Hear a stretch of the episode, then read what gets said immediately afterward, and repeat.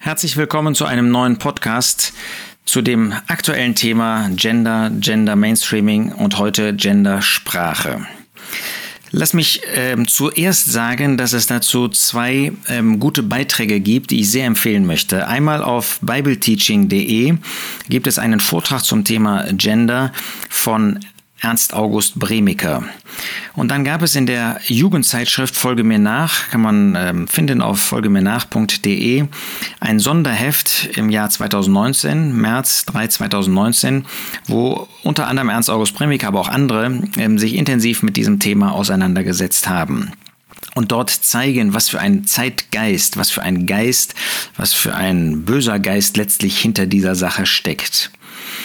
Ähm, das ist jetzt mal nicht Thema ähm, dieses Podcastes, sondern hier möchte ich gerne ähm, auf eine andere Richtung einmal gehen.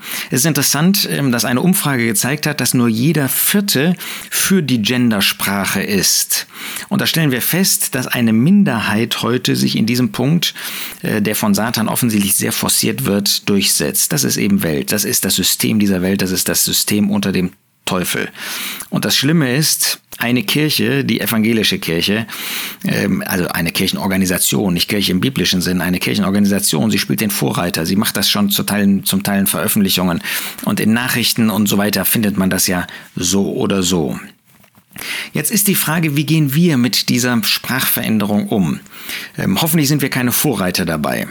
Ähm, hoffentlich sind wir keine solchen, die äh, jetzt auch mit äh, Mitarbeiter innen ähm, sprechen und so weiter.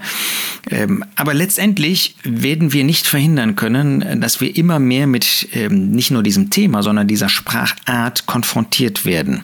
Und diejenigen, die als erstes vermutlich damit zu tun haben, je nachdem, was für ein Bundesland man ist, sind unsere Kinder. Unsere Kinder werden in der Schule, ähm, an Universitäten ist das jetzt schon der Fall, äh, werden damit nicht nur konfrontiert, zum Teil bekommen sie schlechtere Noten, wenn sie nicht nach diesem Genderismus, Genderismus dann äh, nach diesen GenderInnen äh, auch sprechen und schreiben, wenn sie das nicht aufnehmen. Und jetzt ist die Frage, ähm, was machen wir als Christen dann damit? Ähm, verbieten wir unseren Kindern so zu sprechen und müssen sie dadurch ähm, dann auch schlechtere Noten in Kauf nehmen. Ich möchte dazu ähm, folgendes Bild einmal, folgenden Vergleich wählen. Ähm, es gab vier Männer Gottes, junge Männer, Jugendliche, die in die Gefangenschaft nach Babel geführt wurden. Da heißt es in Daniel 1, Vers 6, unter ihnen waren von den Kindern Judah Daniel, Hanania, Misael und Asaja. Und der oberste der Hofbeamten gab ihnen Namen und er nannte Daniel Belzazar und Hanania Sadrach und Misael Mesach und Asaja Abednego. Sie bekamen also weltliche Namen. So, was sollten Sie jetzt tun, wenn Sie mit diesen weltlichen, götzendienerischen, das waren ja alles Götter, äh, Namen angesprochen wurden? Sollen Sie einfach nicht reagieren? Weil Sie sagen, nein, wir haben aber einen Namen dem Gott äh, im Namen für Daniel, ja, äh, Gott ist mein Richter. Oder Gott ist Richter. Ähm, oder äh, war er bereit, auf diesen Namen äh, Belsazar dann Beltesazar zu hören. Natürlich musste er das. Ich kann mir vorstellen, dass wenn er mit seinen Freunden sprach, wenn sie untereinander sprachen, dass sie sich weiter mit ihren jüdischen, göttlichen Namen angesprochen haben, aber wenn sie in der Welt waren, konnten sie das nicht verhindern. Und ich meine, das ist ein Bild auch was wir für uns benutzen können. Wir können nicht verhindern, dass in der Schule diese Sprache gesprochen wird. Ähm, und äh, wir können damit auch nicht verhindern, dass äh, die Kinder ähm, auch in diese Sprache eingeweiht werden. Wir wollen versuchen, wenn wir unter uns sprechen, dann wollen wir nach biblischer Sprache, nach einer gesunden Sprache, nach einer Gott wohlgemäßen, wohlgefälligen Sprache ähm, weiter reden. Aber wenn unsere Kinder in der Schule sind, werden sie das nicht verhindern. Und dann werden wir auch nicht verhindern, dass sich Teile davon, so wie die Sprache sich verändert ähm, und man heute Dinge so ohne weiteres sagt, ähm, vielleicht sogar in den Zusammenkünften, die vor 40 Jahren verpönt gewesen wären, an die wir uns heute gewöhnt haben, so wird auch in dieser Weise die Sprache, davon müssen wir ausgehen, sich verändern auch unter uns Gläubigen. Und da ist es wichtig, dass wir lernen, Gnade im Umgang miteinander zu pflegen.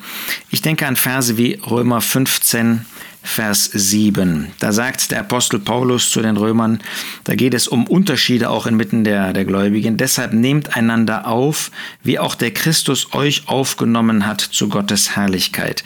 Lasst uns da nicht ablehnend sein, nur weil der Sprachstil sich da auch verändert. Ich sage natürlich auch umgekehrt den jungen Leuten, die mehr und mehr sich daran gewöhnen müssen, ähm, wahrt eine gute Sprache, versucht, soweit es geht, ähm, wo immer es möglich ist, einen normalen Sprachstil weiter zu benutzen. Aber wir brauchen eben diese Gnade in dem Miteinander. Alt und jung, jung und alt. Ich denke auch an einen solchen Vers wie in Epheser 4, wo es heißt in Vers 32, seid aber zueinander gütig, mitleidig, einander vergebend.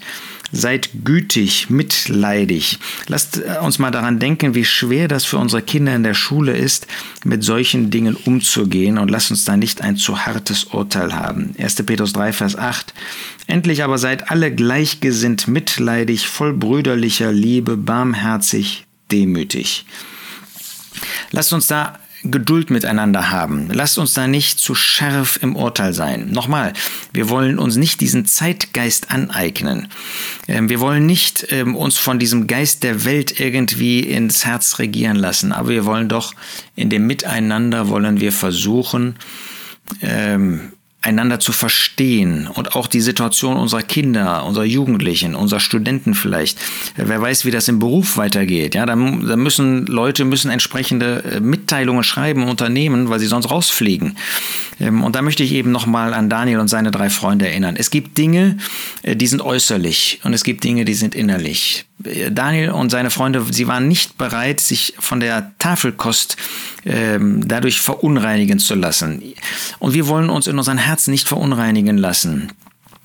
Ähm, da müssen wir natürlich wachsam sein und bleiben. Aber wenn die Sprache sich so verändert, wer sind wir, ähm, dass wir äh, in jedem Punkt äh, eine Sprache sprechen, die gottgemäß ist.